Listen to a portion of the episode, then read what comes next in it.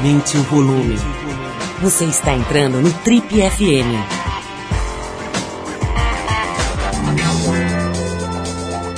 Oi, eu sou o Paulo Lima e a gente começa agora mais uma edição do Trip FM, que é o programa de rádio da revista Trip. Já são mais de 32 anos no rádio brasileiro. Bom, e na edição de hoje do Trip FM a gente volta a conversar com pessoas ligadas ao universo corporativo, ao mundo dos negócios, ao mundo financeiro, enfim, as coisas do trabalho num, num esquema mais corporativo, maior e tal. A gente tem feito entrevistas desse tipo aqui no Trip FM para tratar desse assunto, para mergulhar um pouquinho no mundo do trabalho num ângulo diferente. Não preciso nem dizer né, que o mundo está passando hoje por uma das maiores, se não a maior transformação da história recente do planeta. Essas mudanças estão acontecendo em todos os níveis, em todos os lados, em todos os setores, uma velocidade absolutamente alucinante. Isso somado a uma importante crise financeira, está gerando, obviamente, um sentimento de insegurança relacionado principalmente aos aspectos profissionais e financeiros da vida das pessoas. É normal você conversar com pessoas que estejam hoje frustradas, assustadas, ansiosas, né? preocupadas mesmo com o futuro das coisas. Né? Tem teses é, críveis né, que dizem que todas as, as funções atuais, os empregos atuais vão desaparecer. Realmente um momento difícil, complexo, para dizer o mínimo, no que toca à relação entre as pessoas e o trabalho. É exatamente por isso que a gente tem chamado pessoas ligadas a companhias, a empresas, enfim, gente ligada ao mercado de trabalho para falar um pouquinho desse momento do planeta. Bom, e na edição de hoje eu converso aqui com um empresário com uma trajetória muito interessante. O nome dele é Marcelo Cesana e ele tem uma, uma, como eu já disse, uma trajetória no mínimo inusitada. Ele é paulistano e tem uma história vitoriosa no tênis, no esporte, né, especificamente no tênis e mais especificamente ainda no tênis juvenil. Ele conquistou centenas, literalmente, de títulos, entre eles simplesmente o Campeonato Brasileiro e o Banana Ball, o mais importante campeonato juvenil da América Latina de tênis. Não só isso, ele chegou a figurar no primeiro lugar do ranking brasileiro, à frente de ninguém menos do que Guga Kirten, que é contemporâneo dele. Aos 17 anos veio a profissionalização e um certo desencanto com a vida de atleta profissional. Como ele tinha se afastado dos estudos para se dedicar ao esporte, o Marcelo, nosso convidado de hoje, foi para a luta. Foi ajudar o pai no negócio dele de exportação de frutas. Vendeu bonsais e deu também aulas de tênis. Em 1994 ele resolveu lançar a Frute, que começou com uma loja de frozen yogurt, né, de iogurte congelado, aquele sorvetinho de iogurte, e acabou virando uma fábrica de sorvete e hoje se tornou praticamente sinônimo de açaí, dominando o mercado de creme dessa frutinha roxa mágica aí, que vem lá do norte do Brasil. Marcelo, antes de mais nada, é um prazer te receber aqui. Obrigado por ter vindo. Muito legal essa tua história. Vamos esmiuçá-la aqui hoje. Vamos fazer uma verdadeira tomografia da sua trajetória profissional. Quero saber tudo. Vamos até comer açaí aqui. Você trouxe um potinho aqui. Vamos. A gente vai se esbaldar aqui. Seja bem-vindo ao nosso programa. Eu quero começar, cara, falando um pouquinho dessa tua vida de atleta, né?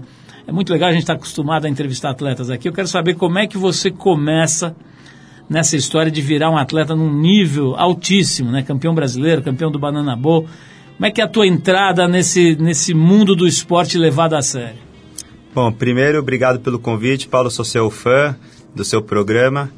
E realmente a vida é, de esportista competitivo, cara, foi muito rica e foi essencial é, na minha trajetória até hoje, né? Eu acho que eu não teria construído a minha empresa, a Frute, sem ter tido esses 10 anos de experiência no esporte competitivo.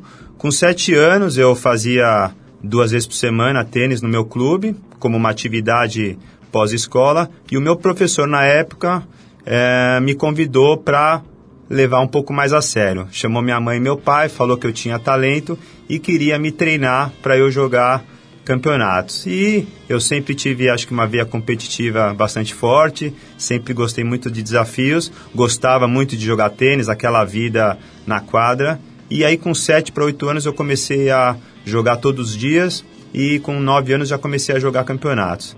Aí com 10 eu conquistei meus primeiro título paulista, aí com 11, 12 comecei a viajar para outros estados, jogar campeonatos estaduais, é, nacionais, e aí ao longo de 10 anos eu disputei diversos torneios no Brasil, torneios internacionais, sempre representando São Paulo, representando o Brasil, e tive realmente bastante experiência é, que realmente me ajudou demais, porque no tênis toda hora que você entra na quadra só tem duas alternativas, você ganha ou você perde. E como não dá para ganhar sempre, você perde muito, é, dessas derrotas vem muito aprendizado, né? Cada derrota te faz você querer entender por que perdeu, faz você treinar mais, faz você lidar com o fracasso e acho que isso foi fundamental para a minha segunda atividade aí que foi a Frute, é, eu ter a persistência de não desistir nos, no comecinho que foi bastante difícil. Marcelo, nós já vamos mergulhar nesse caldeirão de açaí aí, mas antes eu quero saber o seguinte, eu estava fazendo a introdução aqui do programa, falando da tua carreira e tal, de repente vem essa uma certa quebra, assim, né? Na hora que você se profissionaliza, eu disse aqui que rolou uma, uma decepção com esse universo. O que acontece, cara? Perde a graça, quer dizer, aquela coisa da paixão, do amor, vira negócio. O que, que aconteceu no teu caso a hora que você virou profissional do tênis? É, realmente o filtro é, da passagem do juvenil para o profissional é bastante difícil, né? Imagina você, um menino com 17 para 18 anos, um adolescente, você vê todos os seus amigos indo para balada, começando a namorar, curtindo a vida, colegial, comecinho de cursinho, faculdade, e você já tem uma vida profissional super regrada. Você acorda cedo, trabalha, tem campeonatos, tem objetivos. Então, realmente é muito difícil se você não está bem é, com, com um suporte bastante grande. Somado a isso, eu tinha uma, tenho uma estatura baixa, o que me dificultava muito é, no tênis, né? É, realmente era um, um, ponto negativo. E também via muita dificuldade de conseguir é, financeiramente é, atingir todos os objetivos, viajar. Eu né, comecei a ter uma noção do dinheiro, do meu pai gastando para eu viajar, etc., sem apoio, sem patrocínio. E aí, naquele momento, me deu cinco minutos e realmente um cansaço de, de dos dez anos jogando tênis.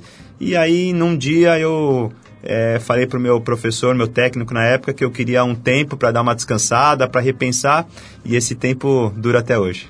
Nunca mais voltei. Marcelo, como é que foi a tua, a tua é, vida acadêmica, digamos? Né? Você conseguiu estudar, conciliar escola, faculdade, etc. com essa... Bom, faculdade não, né? Porque você parou bem jovem ainda, mas como é que é? A tua trajetória como aluno, como estudante e tal, foi... É, é, de alguma maneira ficou ofuscada pelo tênis? Como é que é esse lado da tua vida? É, realmente o esporte competitivo te exige bastante e eu viajava muito para jogar, então realmente a escola era um impeditivo. Eu sempre estudei em escolas mais fracas, escolas que me ajudavam às vezes com prova à distância, e com 16 anos, que foi na minha melhor fase, onde eu estava viajando muito para jogar e estava conseguindo meus melhores resultados, eu parei de estudar e fiquei 100% dedicado às viagens e aos treinos. Quando eu parei de jogar competitivo, é, e comecei a ajudar meu pai, eu voltei para o colégio, acabei os, o ensino fundamental e uh, já estava tão envolvido no trabalho com as lojas de frozen yogurt que eu nem, nem cheguei a prestar, fazer cursinho e fazer faculdade. Minha faculdade realmente foi a da, foi a da rua. Vamos falar um pouquinho disso, né? Se isso impactou, não impactou, como é que isso mexeu com a tua trajetória profissional depois, se, se, se é que teve algum impacto. Mas a gente vai ouvir antes uma música, uh, Marcelo, a gente já volta para esse papo. A gente separou aqui o The Clash, a faixa Lost in the Supermarket. É uma música do disco London Calling, que é aquele clássico, né, um dos discos mais importantes da história do rock and roll em todos os tempos. Esse disco foi lançado em 79, London Calling. Vamos então com The Clash e a gente já volta para entender um pouquinho mais a trajetória do rei do açaí, aqui o Marcelo Cesana, que fundou essa empresa muito interessante chamada Fruit. A gente já volta para saber mais disso.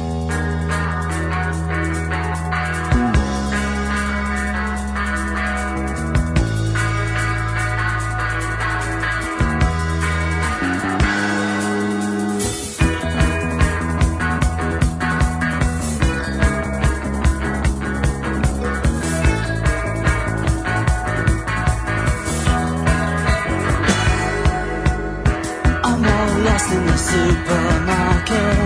I can no longer shop happily.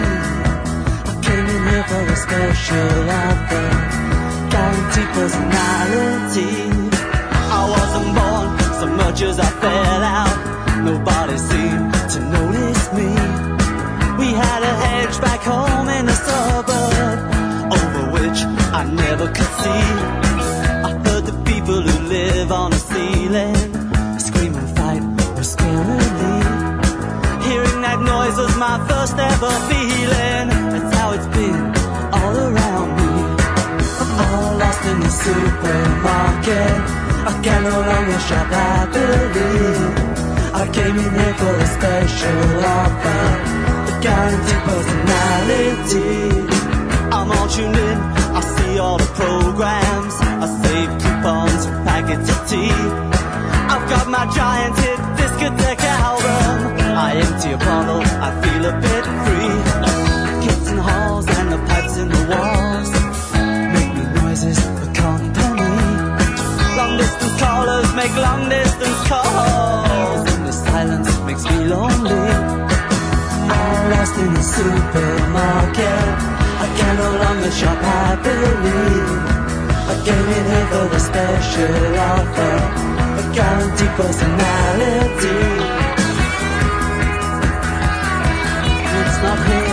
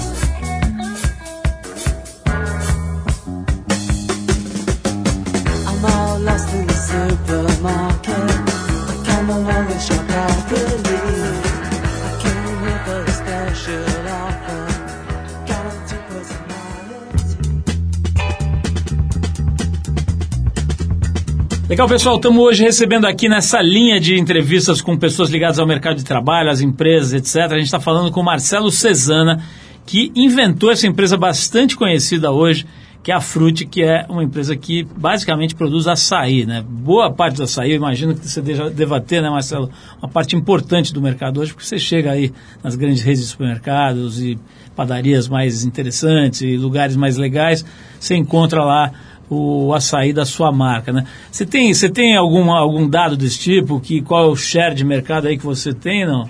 Sim, sim. A Fruit hoje ela tem 60% de market share em Auto Serviço Brasil, ou seja, todos os supermercados acima de 3, 4 checkouts. E no Cash and Carry, que é, são os atacadões, né, Macro, Sams, Açaí, é, Atacadão mesmo, a gente tem mais de 70%. Eh, já no Food Service, que são as lanchonetes, frutarias, aí a gente não tem essa, não tem nenhum instituto que lê esse share, então a gente imagina que a gente deve ter algo entre 10 e 15%. Ô, Marcelo, eu vou, eu vou falar um pouquinho do começo. Vamos falar do começo. Já, já queria ir direto para açaí, mas vamos, vamos falar do começo, né? Você conta aqui, você contou aqui pra gente que você, logo depois que parou de jogar tênis profissionalmente, foi lá ajudar o seu pai. Seu pai tinha uma coisa, uma empresa de exportação de fruta, é isso? E aí, como é que veio a história do, do, do Frozen Yogurt? Né? Porque foi uma, o Frozen Yogurt foi uma onda gigantesca, né? Com- um dia você acorda assim, tem 700, é tipo paleta mexicana, né? Um dia você acorda tem 700 lojas disso, você não sabe de onde veio. É, como é que é? Conta essa, essa parte da tua história aí. É, assim que eu comecei a ajudar meu pai na empresa dele, é, por causa das exportações, meu pai viajava bastante para visitar os clientes e numa das viagens dele, ele viu no Canadá uma loja de frozen yogurt, chamada Fruit Yogurt, e ele achou a ideia sensacional e ele resolveu trazer uma máquina que extrusava uma barra de iogurte com frutas congeladas E aí- Extrusava, defina esse verbo aí. O que, que é exatamente isso? Era uma máquina que tinha uma cuba, você jogava dentro dela uma barra de 200 gramas de açaí, de perdão, de iogurte, colocava pedaços de fruta congelado e aí o consumidor escolhia a fruta da sua preferência. E essa máquina tinha um triturador que misturava de uma maneira bem manual mesmo, bem é, simples, o iogurte com a fruta. E saía um frozen iogurte daquele sabor da fruta maravilhoso. E a gente abriu essa loja em 94, foi acho que a primeira loja de frozen yogurt no Brasil. E aí eu comecei a fazer alguns cursos de franchising, cheguei a abrir seis franquias, mas acho que estava um pouco adiantado ao tempo. O consumidor não entendia muito bem aquele sorvete com pouco açúcar, né, mais azedinho. Ah, ter uma sorveteria, né, no caso uma loja de frozen yogurt, num shopping center é muito difícil sobreviver porque o custo de um shopping é relativamente alto para um, um monoproduto. E aí, infelizmente, as lojas não performaram, não iam bem, iam mal. E aí a gente começou a fechar as lojas e eu usei a estrutura da fábrica do Frozen Yogurt para começar a fazer sorvetes de massa. E aí, sem querer, querendo, da ideia do Frozen Yogurt, acabei virando um sorveteiro tradicional. E aí, como é que aparece o açaí? né? O açaí é uma coisa, até onde eu sei, se me corrija se eu falar besteira aqui, mas é uma fruta com grande predominância na região norte do Brasil, né? Eu sei que a, que a turma do jiu-jitsu começa a consumir açaí no Rio de Janeiro e tal, muito em função do fato de que o Carlos Grace vem do Pará e, de repente, isso invade o Brasil inteiro e, e até extrapola, né? Você chega hoje na Austrália, em lugares como, como a Austrália, como a Nova Zelândia e muitos outros países, e você encontra lá esse creminho, né? Esse, esse creminho do açaí misturado com esse xarope, né? Enfim, eu queria que você contasse como é que o açaí aparece na tua história. É, então, em meados de 99, com esse boom que você falou, né, do jiu-jitsu, do surf, né, foi bem na época que os Gracies vieram para o Rio de Janeiro, né, trazendo a cultura do açaí do norte. Realmente você falou a história certa. É, em São Paulo começou um bar é, a vender açaí e aí eu tinha já a fábrica de sorvete e desenvolvi um potinho para vender nos supermercados. Eu tinha alguns contatos na época dos supermercados e fazia, fiz um balde de 3,5 kg para as lanchonetes que queriam vender o açaí, mas não sabiam como conseguir a polpa, que naquela época ainda era muito difícil. Não tinha transportadoras, frigoríficas e pouquíssimas fábricas lá no norte que eh, forneciam aqui para São Paulo. O contato ainda era muito distante. Então, enfim, a Frute nasceu para ser uma fornecedora do creme de açaí que estava iniciando naquele momento o conhecimento, né, o, o- do, a cultura do consumo do açaí. E dali para frente a gente foi abrindo distribuidores no interior, no litoral, fomos abrindo supermercados e aí a categoria foi sendo construída e virou gigante como é hoje. Agora, Marcelo, antes da gente fazer a pausa aqui para música, você falou que basicamente você não fez faculdade, né? E aí, cara, como é que é? Porque hoje você vê aí todo mundo, cara, achando que precisa aplicar técnicas incríveis de gestão e que precisa conhecer meritocracia, que precisa conhecer remuneração variável, que precisa conhecer RH, enfim, que precisa conhecer muita técnica de, de gestão, muita teoria, né, para que consiga gerenciar minimamente uma, uma empresa, né? Até onde eu sei, você não, não teve essa bagagem, né? Você, não, você, entrou no jogo já jogando sem ter essa bagagem acadêmica, né? O que, que você acha, cara? Isso te fez falta, não fez, é relativo? Como é que você analisa isso? É, Paulo, eu costumo até brincar que a, a minha faculdade custou caro, né? Pelo fato de eu não ter feito faculdade, é, a quantidade de erros que eu cometi ao longo dos, dos anos aí foram bastante grandes. Mas eu acho que se eu tivesse toda a teoria e tivesse todo o planejamento, acho que a Fruit nem teria nascido, né? Porque é, às vezes você planeja tanto e se você não tem aquela coragem do empreendedor é, de fazer sem saber o que, que vai fazer, mas a coragem te impulsiona a fazer sem olhar para trás, acho que a Fruit não teria nascido. Queria saber sobre a questão do açúcar, né? O açúcar está virando o grande vilão da humanidade agora, né? Tem se falado muito sobre obesidade infantil, sobre essas questões, né? Tem até aquele filme incrível, Muito Além do Peso, da Stella Renner, que denuncia mesmo né, o consumo excessivo de açúcar por parte de crianças de pouca idade aqui no Brasil e tal. Vamos falar um pouquinho disso logo depois de ouvir agora o som do Fleetwood Mac, Black Magic Woman, é uma música que ficou famosa na versão do Santana, mas que é originalmente do grupo meio britânico, meio californiano, que lançou essa música em 69, no disco English Rose. Vamos então de música, a gente já volta com o Trip FM hoje, conhecendo e entrevistando o empresário Marcelo Cesana, meio homem, meio açaí.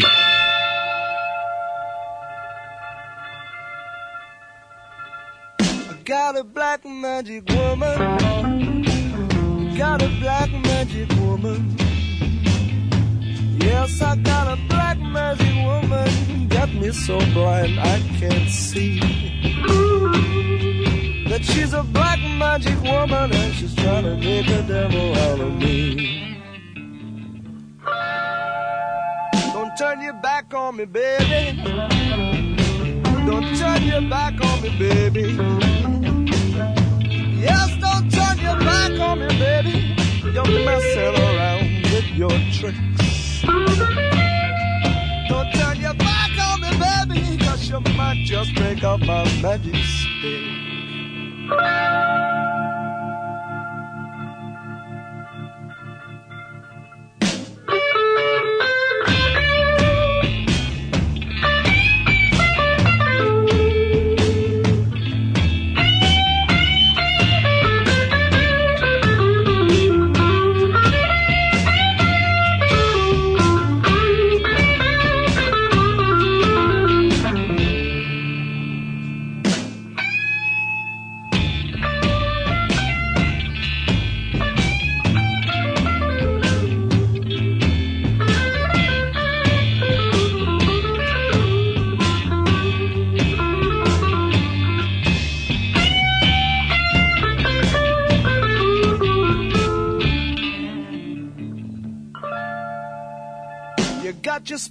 Me, baby.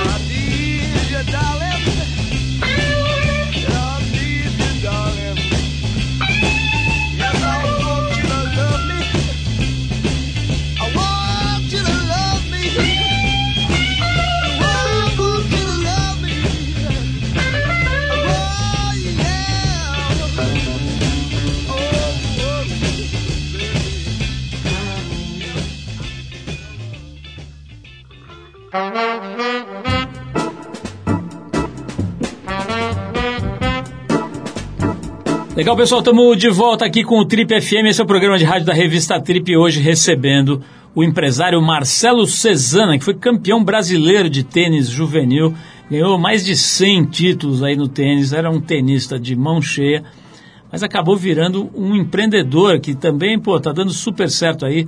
A Fruit é realmente uma marca que dominou o mercado, 60% né, do mercado de, de açaís em supermercados, acho que pode se dizer assim, né? Só, só esse, esse indicador já dá uma ideia do sucesso da marca. Ô, Marcelo, uma, curiosidade, a gente, no nosso, o nosso foco aqui não é muito esse, mas qual que é o tamanho, cara, desse mercado aí de, de açaí? Você tem, uma, um, você tem números sobre essa... O que, que você pode contar pra gente, assim, o tamanho do mercado? Não sei se você divulga os números da empresa, mas qual que é o tamanho do negócio de açaí é, é, especificamente? Assim, já é uma coisa de centenas de milhões? Qual é o tamanho disso? A gente estima que hoje o mercado brasileiro é algo em torno de um bilhão de reais. É, tem, uma, tem uma informação interessante, assim, a, o açaí ainda tem uma penetração muito pequena, porém, essa pequena parcela da população que come açaí são heavy users. Então isso é uma oportunidade gigante para a gente. Né? Se a gente conseguir atrair mais consumidores que não consomem ainda para a categoria, essas pessoas elas acabam virando consumidores com grande volume. É, um dos pontos positivos da nossa categoria é que é um produto muito apreciado por jovens, por crianças, né? E essas crianças vão virar os adultos de amanhã eu chamo de geração açaí, né? Acho que tanto eu como você, quando a gente era molequinho de 10 anos, a gente não comia açaí. Mas nossos filhos comem, os filhos de todos meus amigos comem. Então eu acho que essa categoria, meu, tem como triplicar, quadriplicar nos próximos anos, porque essas crianças vão virar adultos é, crescendo comendo açaí. Marcelo, como é que é, quais são as grandes dificuldades de empreender no Brasil na tua visão, né? Por exemplo, acesso a capital. Você teve investidores, você teve gente que entrou lá para alavancar o teu negócio. Imagino que é um negócio que demanda muito investimento. Quais são as barreiras, as dificuldades de ser empreendedor no Brasil? Então, é, no começo da empresa, meu pai aportou do bolso, né? Tirou da empresa de exportação. Eu quase quebrei a empresa dele, né? No comecinho. É, e em 2004, quando o Fábio Schopp entrou para ser sócio, ele aportou um dinheiro para capital de giro, para a gente continuar crescendo. É, como você falou, acho que eu passei por todas as dificuldades que todo empreendedor brasileiro passa, que é montar um negócio do zero, com, com juros altos e com pouco acesso a capital. Mas acho que a empresa ela sempre foi saudável, a gente conseguiu crescer com as próprias pernas nos primeiros anos. E aí, é, de 2005, 2006 para cá, depois que o Fábio entrou, o negócio foi crescendo mais e mais. E a gente começou a pegar algum capital no banco, etc. Até que em 2014, a empresa já estava bem maior. A gente vendeu uma participação para o Fundo de Investimento Pátria. E aí, realmente, eles entraram com capital de giro, com infraestrutura, com gestão e tem nos ajudado bastante a levar a empresa para é, sair de um patamar aí de pequena média para virar uma, uma grande empresa aí para os próximos anos. Como é que é, Marcelo, essa relação, cara? Eu já, eu já ouvi histórias muito tristes e histórias muito interessantes de, do casamento entre empreendedor o capital, né? Esses fundos de investimento, private equity, etc. Como é que é? O que, que mudou na vida do empreendedor, do Marcelo ali, que comandava o negócio sem, muito, sem ter que dar muita satisfação para ninguém? O que, que muda, cara, a hora que entra o pessoalzinho da grana ali, do banco de investimento, o pessoal da Berrine chega na sua firma? Como é que é? Não, realmente tem algumas mudanças de paradigma, a empresa fica um pouco mais é, estruturada, mais organizada, todas as decisões não são mais pelo meu achômetro, pelo meu feeling, todas as decisões são pautadas por estudos, pesquisas e planilhas. Então, realmente, no tamanho que a Frute estava chegando, é, realmente a brincadeira estava ficando de gente grande e precisava estruturar melhor isso. Eles assumiram muito bem a parte administrativa financeira, que era um pilar que é, é, é, a fortaleza deles e é onde, um pilar onde a Fruit não, não era das mais fortes. E a gente continuou com a gestão comercial, distribuição e marketing, que é onde, modéstia à parte, a gente sempre se focou e fez, é, modéstia à parte, bem. E então a gente se divide bem nessas funções e esse casamento, pelo menos até agora, tem dado bastante certo. Você estava falando da, da, da, da, questão da inovação, né? Acho que a gente estava falando antes de começar a gravação aqui.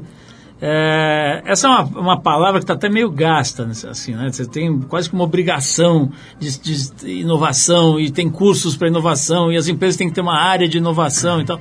Que diabo é, afinal, inovação no mundo do empreendedorismo? Então, a Fruit sempre teve essa veia inovadora bastante forte, né? A gente lançou o primeiro potinho de açaí lá em 1998 para 99, depois lançamos as embalagens maiores para as lanchonetes, frutarias, e já saímos lançando açaí com sabores, banana, morango, depois lançamos embalagens econômicas, embalagens familiares.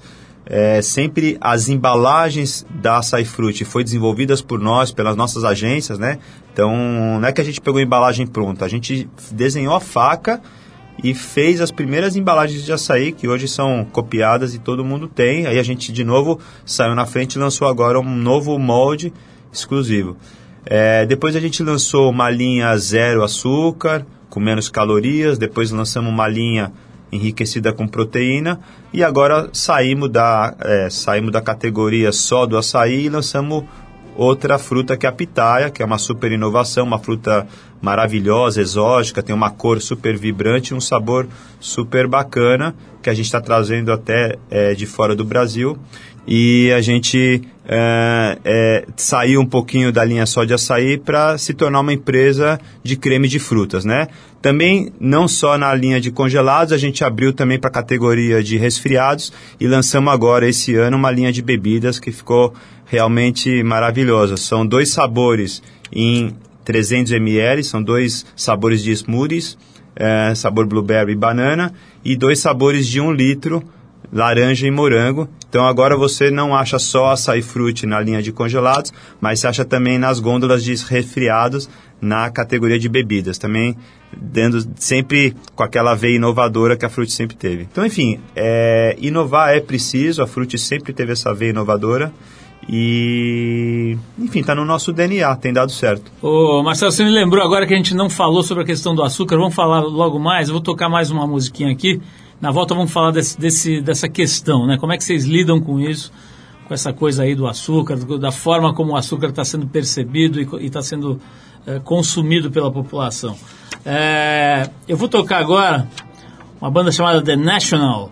A faixa é Brainy, que é do disco chamado Boxer, lançado em 2007. A gente vai com essa música e na volta vamos saber como é que o Marcelo Cezana está lidando né, com uma certa ojeriza pelo açúcar. Né? O açúcar está sendo demonizado aí por muita gente, às vezes pessoas mal informadas, enfim é, é, tem toda uma, uma questão. Acho que tem mesmo um excesso, um, um, consumo excessivo por boa parte da população, mas tem também uma demonização meio, meio exagerada. Vamos falar sobre isso já já, mas antes a gente ouve aqui a banda The National, uma faixa Brainy. Vamos lá.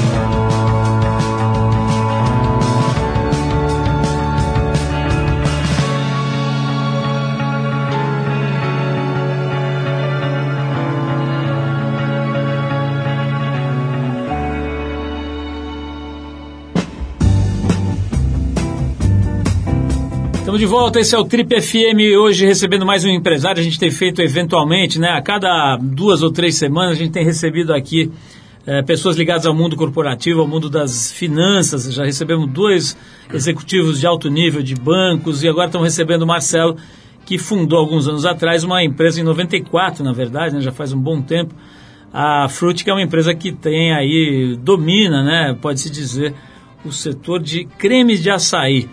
Marcelo, é, o açaí, cara, a gente sabe que é a fruta, a fruta, a frutinha roxinha ali, Mas o que a gente entende por creme de açaí é uma mistura daquilo com xarope, né? Com xarope de açúcar, né? Se você me corrija aí se eu falar besteira. É, os puristas lá, o pessoal do Pará e tal, quando vê a gente comendo o, o creme de açaí com açúcar, até fica meio assim, né? Fala, pô, o que, que é isso? Você está misturando um monte de açúcar, né? Você está comendo açúcar com açaí. Como é que é, cara, a tua visão sobre essa questão do açúcar, né? Como eu já falei antes da gente tocar a, a última música aqui, tem essa coisa, né? Do realmente o excesso de consumo de açúcar é um fato, né? A gente vê pela obesidade infantil, pela, pela, pela própria obesidade da população como um todo. Tem todo tem uma série de trabalhos e eu sempre recomendo o filme Muito Além do Peso da Stella Renner como uma referência para se olhar para esse problema. Mas, por outro lado, tem também uma demonização, né? De achar que açúcar... Pô, a gente, a gente sem açúcar, simplesmente o cérebro para, né? Então o entendimento às vezes é meio, é meio obtuso dessas questões. Como é que você vê essa, esse, esse assunto e como é que vocês veem na empresa? É, Paulo, esse assunto realmente a gente já conversou bastante internamente. Tanto é que alguns anos atrás a gente lançou o Açaí Zero, que é sem açúcar, com baixíssimas calorias, e a gente acreditava que o nosso volume iria aumentar bastante, muito vindo da migração do consumidor atual para esses para o consumo do açaí zero e muita gente que não consumia iria passar a consumir açaí porque agora tem uma versão zero. Mas isso de fato não aconteceu.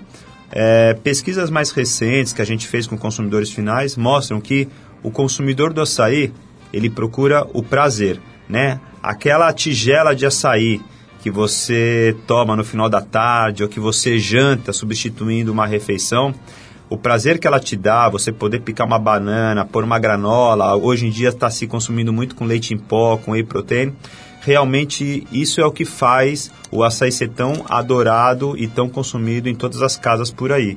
Então, de fato, realmente tem aí um nicho e uma necessidade por abaixar o consumo de açúcar, mas o consumo do açaí, é, o prazer está mais forte. Tanto é que um dos principais produtos como complemento das tigelas de açaí hoje é o leite condensado, né?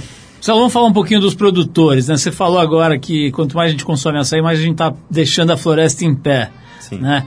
Como é que é, cara? De quem você compra? Você vai lá, você visita, você sabe quem são esses caras que plantam ali o açaí, que colhem e tal. Como é que é esse lado, cara? Porque a gente chega aqui, tá o potinho ali na geladeira, você acha que ele nasceu ali, né? Como é que é essa parte dessa cadeia de produção aí que vocês estão explorando tão bem? Como é que se dá essa ponta, né? O cara que colhe, quem é? De onde vocês trazem essas sementes, essas frutas? Os nossos fornecedores são os ribeirinhos, são realmente as comunidades e as cooperativas da região que colhem o açaí quando a fruta está madura e trazem esses cachos para a beira do rio e a gente tem uma equipe que faz contato direto com esses é, com essas famílias e compra a fruta e aí a gente leva para as fábricas que estão lá nas regiões, né? Porque a fruta assim que você tira ela do cacho, ela já começa a oxidar. Então você precisa rapidamente processar para fazer a polpa e congelar. E trago ela aqui para São Paulo. Aqui em São Paulo, na nossa fábrica, a gente descongela essa polpa e transforma no creme e invasa nas diversas embalagens. Marcelo, pode ser uma pergunta meio de, de talvez até, enfim, descabida, mas pode acabar isso? Quer dizer, tem, tem limite? Porque o consumo que era, sei lá, próximo de zero 20 anos atrás, de repente você vê em todos os lugares, e lojas, e lanchonetes, e enfim, restaurantes servindo, e, e, no, e no, resto do mundo também, né? Como é que é, cara? Tem limite essa, essa produção? Está perto desse limite? Então, uh, eu estimo que mais de 90% de todo o açaí que é consumido no mundo é extrativismo, é nativo. Ninguém plantou, ninguém pôs a mão. Né? Eu até brinco que o açaí ele é um, é, ele é um orgânico não certificado, né? Uh, e, mas já tem 10% aí de frutas vindo de plantações. Com esse aumento da demanda, já tem alguns produtores, alguns empresários transformando a sua terra em plantação. É, logicamente ainda é irrisório, mas eu acho que ao longo do tempo vão ter mais e mais fazendas e a própria região da Amazônia, que é bastante grande, ainda tem muita palmeira e muita fruta para ser colhida. Então eu acho que assim, a gente não tem esse risco a curto prazo e como o preço do açaí já está relativamente alto, está incentivando a empresários e pessoas locais a investir em plantações, em mudas, e aí é, eu espero que o aumento do, do, da produção do açaí ocorra na mesma velocidade da demanda. Salô, para a gente fechar e fechando aqui, eu queria voltar um pouquinho para o lado pessoal. Aí tem uma, uma das coisas que a gente vê aí quando conversa com, com as pessoas sobre trabalho e sobre, enfim, o Brasil, modelo de, de relação de trabalho aqui no Brasil, a gente percebe que todo mundo se mata, né, cara? Acho que não é, talvez não seja um privilégio do Brasil, mas aqui de forma especial as pessoas acabam é, vivendo para trabalhar em vez de trabalhar para viver, né? Basicamente. Como é que é? Você está conseguindo, cara, com esse crescimento todo da empresa e tal, você está conseguindo conciliar isso com a tua vida? Está jogando tênis, está vendo os teus filhos? Você está, de fato, como eu brinquei a outra hora, meio homem, meio açaí? Ou três quartos açaí, um quarto homem? Como é que você está? É, de fato, eu acho que eu estou naquela média do brasileiro que trabalha bastante, né? Que realmente se dedica demais e às vezes confunde um pouco qual que é a minha vida pessoal da profissional, né? Eu levo meu filho para a escola hoje todo dia, 8 em ponto ele está na escola, 8 e 5 eu estou no escritório, porque a escola é do lado do escritório. É, não consigo ter aquele almoço de uma hora, uma hora e meia, tranquilo. Não, eu almoço em 15 minutinhos e já volto. E até 6 e meia, 7 horas da tarde eu estou resolvendo problema, estou visitando algum cliente e tem aquele horário comercial bastante preenchido.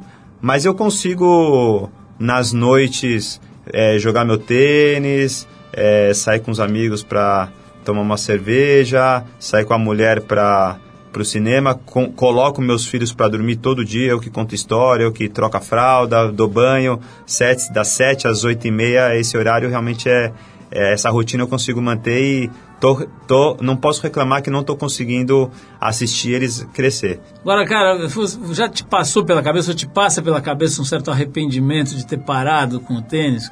Isso rola assim no meio, você tá lá fechando o balanço da frute, ou então, pô, indo lá pegar o moleque na escola, te dá uma vontade, te, te bate assim aquela, aquele arrependimento, fala, puta, talvez eu pudesse ter ido longe. Olha, Paulo, a verdade é que eu tenho muita curiosidade de saber aonde eu teria chegado se eu tivesse continuado a jogar, né? É, eu, eu, como juvenil, joguei com todos os melhores jogadores do mundo da minha época, né? Ganhei, Inclusive o Guga? É, eu joguei com o Guga umas 7, 8 vezes, ganhei 6, perdi uma só.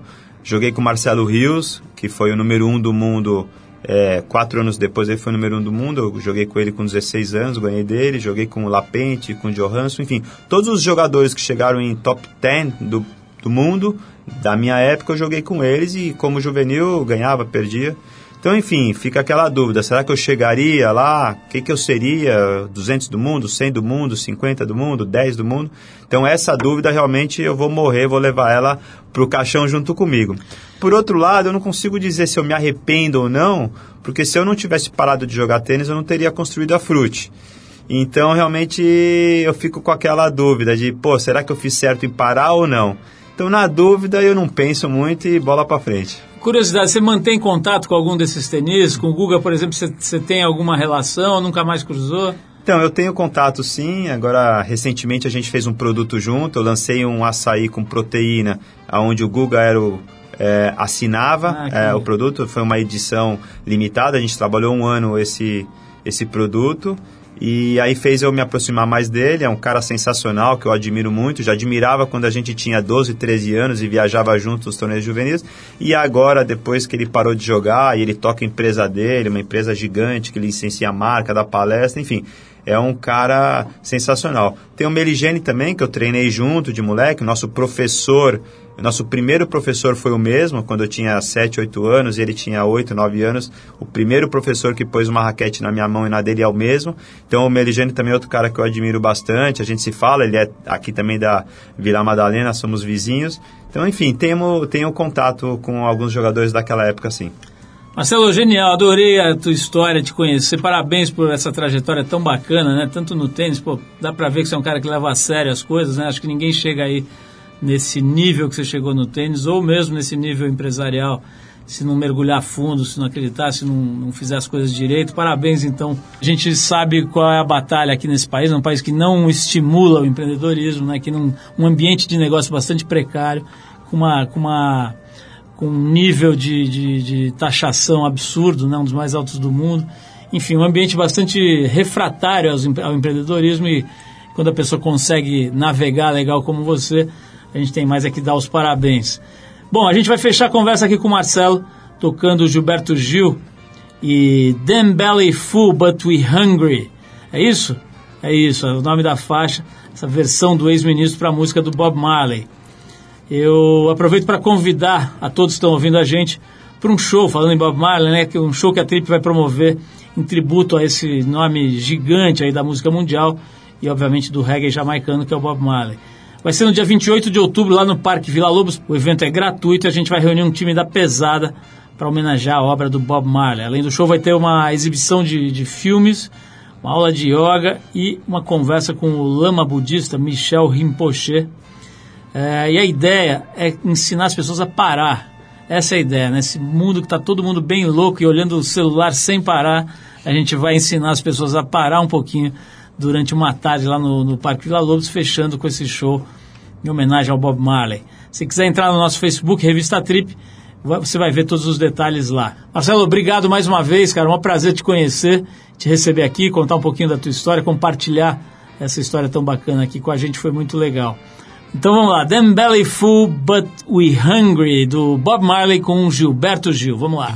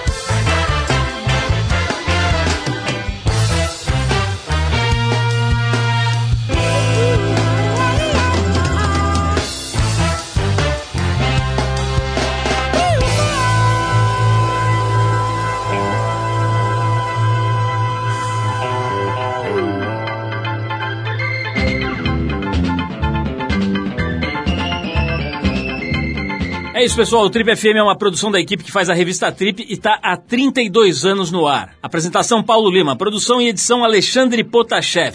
Se você perdeu o programa de hoje ou quer escutar de novo, acesse o trip.com.br. Lá você vai encontrar um arquivo com centenas de entrevistas feitas por aqui nos últimos 15 anos. Você pode baixar essas entrevistas escutar na hora que quiser e onde você quiser. Quer falar com a gente? Escreve para radio@trip.com.br. E para ficar mais perto do nosso trabalho, procura a gente no Facebook, Revista Trip. E na semana que vem a gente volta nesse mesmo horário com mais um Trip FM. Abração, até a próxima.